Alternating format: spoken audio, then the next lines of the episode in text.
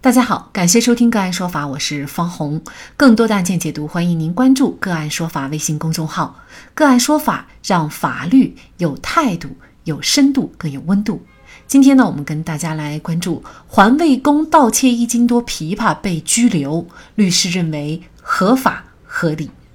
据封面新闻报道，四月二十一号下午三点左右，汇东物业公司环卫工人马从先。梁某芬二人在板仓工业园区富川二支路鸿运公司路段清扫垃圾。马从先攀爬企业围墙，并折断树枝摘取栽种在企业围墙内的枇杷。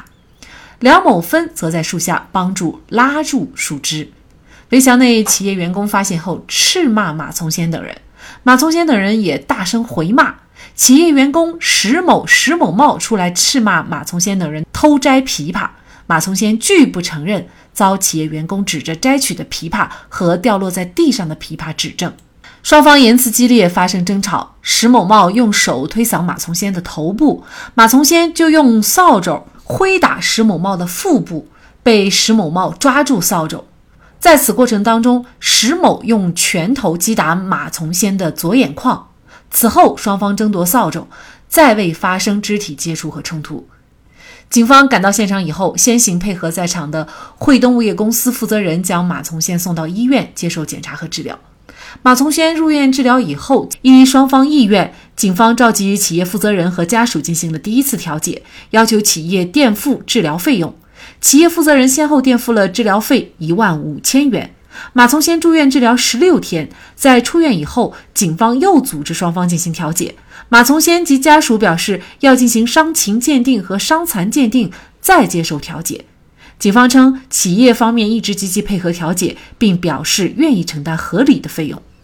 马从先经过鉴定为轻微伤，警方第三次组织双方进行调解。马从先及家属提出要求，企业赔偿治疗费、误工费、护理费、精神损失费及后期治疗费、营养费，共计五万多元的损失。经警方调解以后，企业方面表示愿意赔偿各项损失，共计三万五千元，但双方未能达成一致。马从先被怀疑偷摘枇杷，被打成轻微伤。经媒体报道以后，警方第四次组织双方展开调解。马从先方面。将赔偿金额抬高到了六万多元，企业不同意赔偿，调解再次没有能够成功。六月十六号，自贡市高新公安分局对马从先处以行政拘留四天，对鸿运逆止器公司人员石某处以拘留五天，罚款二百元；石某茂处以罚款四百元的处罚。依据警方两次通报，另外一位涉事员工叫梁某芬，马从先摘取枇杷有半斤多一斤的样子。对马从先进行拘留，到底是否合法合理？就这相关的法律问题，今天呢，我们就邀请山东元恒律师事务所程大磊律师和我们一起来聊一下。程律师您好，主持人您好，嗯，好，非常感谢陈律师哈。您觉得马从先他除了偷琵琶以外，还有呃其他的一些过错吗？呃，从目前公开的这个报道来看，我认为这名环卫工人马从先，他除了偷厂区内的这个琵琶以外，他后续与对方公司员工的这种相互辱骂，甚至他在被打之后，主动用这个扫帚去挥打对方的腹部，进而去引发双方发生严重的肢体冲突。这也属于法律上的过错行为。呃，民警呢，其实呢，原本应该看得出来，就是没有打算先拘留马从先啊，但是呢，后边组织了多次的调解。那调解的过程当中啊，就是因为这个赔偿的数额呢，马从先呢坚持要六万块钱，然后呢就没有调解成功，然后呢，这个民警呢就把马从先拘留了。嗯，您认为是什么原因导致这个警方拘留马从先呢？我认为这起事件，当地警方前后为了他们双方组织了多次的调解，但最终却由于双方这个可能差距比较大，最终没有达成调解协议，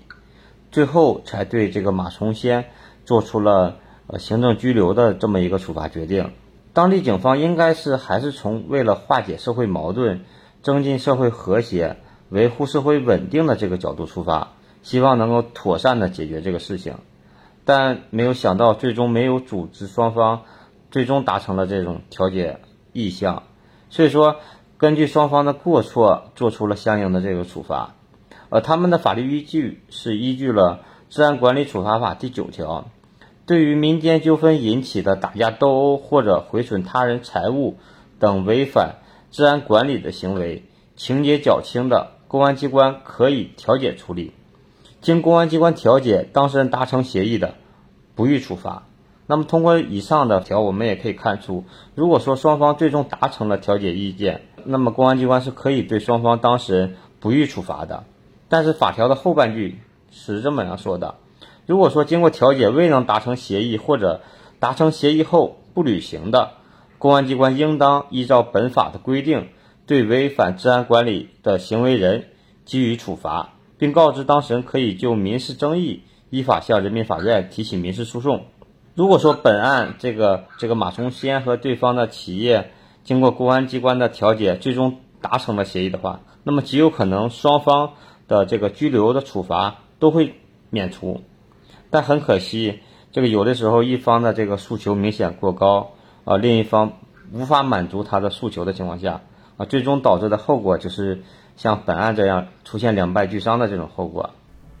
很多网友哈可能都会觉得这个马从先呃只是偷了一斤呃甚至可能一斤还不到的枇杷哈就被拘留，这是不是处罚太重了？而且呢，马从先和他女儿都觉得呢，就是他这个行为其实是呃显著轻微的，因为呢去摘别人树上的枇杷水果呀等等这样的行为呢，呃如果是量不大，其实是。可以不予处罚的，那您怎么看这个问题呢？呃，其实我认为这个事件并不能拆分来看，应当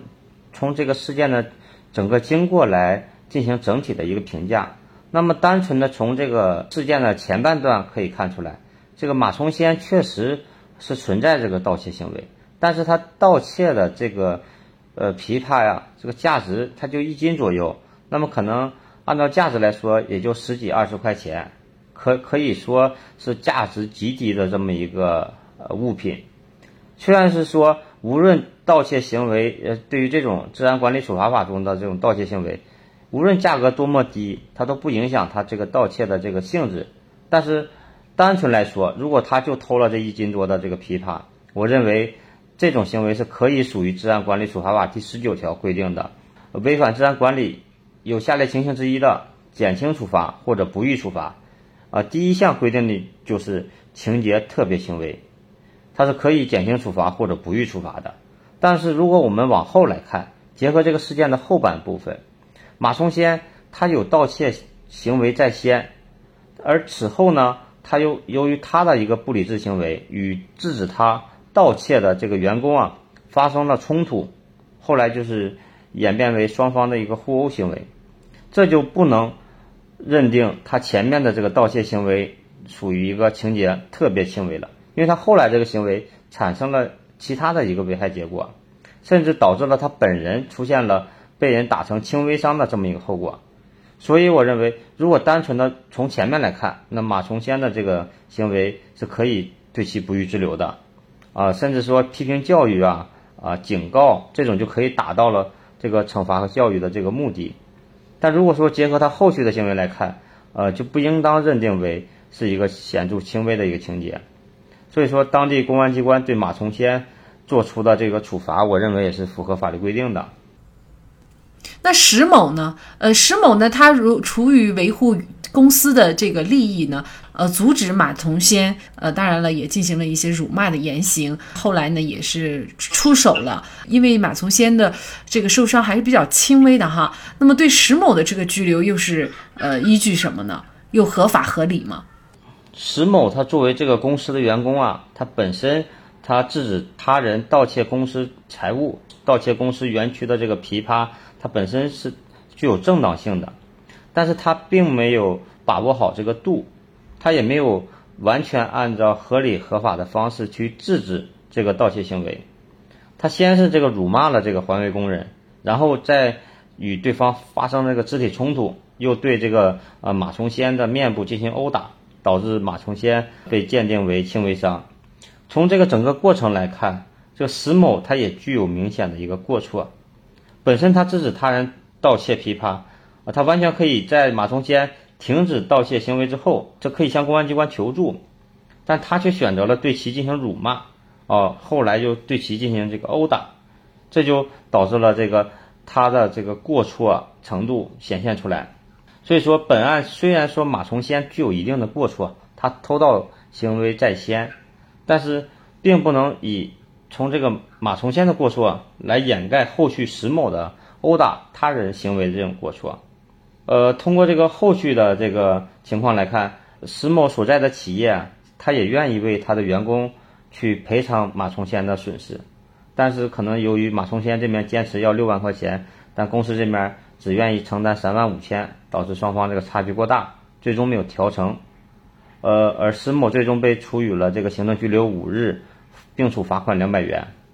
呃，从这个处罚上来看，也已经按照一个比较低的一个处罚一个档对其进行处罚了。因为这个《治安管理处罚法》规定，殴打他人或者故意伤害他人身体是处五日以上十日以下拘留，并处两百元以上五百元以下的罚款。对于他这种造成一人轻微伤的这种行为，一般情况下会在五日以上。到十日以下这么个区间，对其进行一个拘留处罚。但是这个当地的警方可能也是考虑到马从先偷盗这个他们与公司琵琶的这个行为具有一定过错，这个过错在先，最终才对这个呃石某做出了这么一个相对而言从轻的一个处罚决定。所以说，我认为也是这个合理合法的。如果后边就是马从先他能够呃协商一个合理的这个数额范围的话呢，可能他们双方啊都可以息事宁人哈。这个案件被处罚以后，他如果再想去索要的话，是不是他要接下来去打官司呢？对，因为如果说公安机关已经做出了处罚决定之后，首先他们两个人如果说对处罚结果不服的话，那么可以通过这种呃行政复议，甚至提起行政诉讼的方式来看看。最终，公安机关的一个处罚结果有没有被变更？如果没有被变更的话，那这个这个可能就要对他进行一个拘留的处罚，或者以及罚款。然后，对于他本身遭受的这些呃损害，他可以向人民法院提起民事诉讼啊，主张他的医疗费、误工费、护理费啊等相关的这个经济损失，那他只能提另行的提起民事诉讼了。而且他这个索赔金额也不是说想要多少就要多少，那必须是有依据的，就是他损失了多少就赔多少。对，因为人民法院在审理这种案件的过程中，他也会综合考虑双方当事人的一个过错程度，一般情况下是不会按照呃对方全责的这么一个比例进行一个判决。所以说，呃，马从先将来有可能他到法院民事起诉的。一个最终的索赔金额可能还达不到这个对方公司想给的他这个三万五千元，有可能要比这个还要低。所以说，呃，我认为他们这种处理结果确实是最后可能会出现两败俱伤，双方都拘留了，最后拿到的赔偿又少于对方本身想要给他的一个赔偿，会出现这么一个最终的一个结果。古语云：“人心不足蛇吞象，事事到头糖补禅。”贪心的人总是想入非非，就像蛇想吞食大象，却不知道这世界上的事情最终像螳螂捕蝉。你在谋算别人的时候，别人也在谋算你。自作聪明、贪得无厌，就会接连招祸。显然，马松先之所以索要六万，大概是因为他并不觉得自己偷窃他人的东西是错误的，是违法的。同时，他希望因此能够多要一些钱。这真是欲壑难填啊！好，在这里再一次感谢山东元恒律师事务所程大磊律师。更多的精彩案件解读，欢迎您继续关注我们“个案说法”的微信公众号。如果您有相关的法律问题，也可以添加幺五九七四八二七四六七的的微信号向我们进行咨询和交流。感谢您的收听，我们下期节目再见。